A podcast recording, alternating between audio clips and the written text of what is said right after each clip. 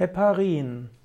Heparin ist ein Medikament, das häufig Menschen gegeben wird, die nach einer Operation Bettruhe einhalten sollen. Chemisch gesehen sind Heparine sogenannte Polysaccharide, also Vielfachzucker, die im Körper von selbst vorkommen und sie bestehen aus einer variablen Anzahl von Aminozuckern. Heparin wird nicht aus dem Magen-Darm-Trakt resorbiert und muss deshalb parenteral appliziert werden. Mit anderen Worten, man muss es spritzen. Heparin reduziert die Gerinnung des Blutes und gilt deshalb als vorbeugend gegen Thrombosen.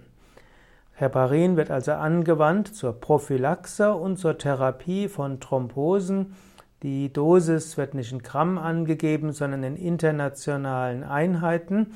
Und äh, man nutzt äh, Heparin zum einen bei einer überschießenden Blutungsneigung, man nutzt es bei erhöhtem Plasma Kalium, man nutzt es auch äh, bei erhöhten Leberenzymen und man nutzt Heparin auch um eben nach Operationen bei der Bettruhe zu verhindern, dass Thrombosen auftreten.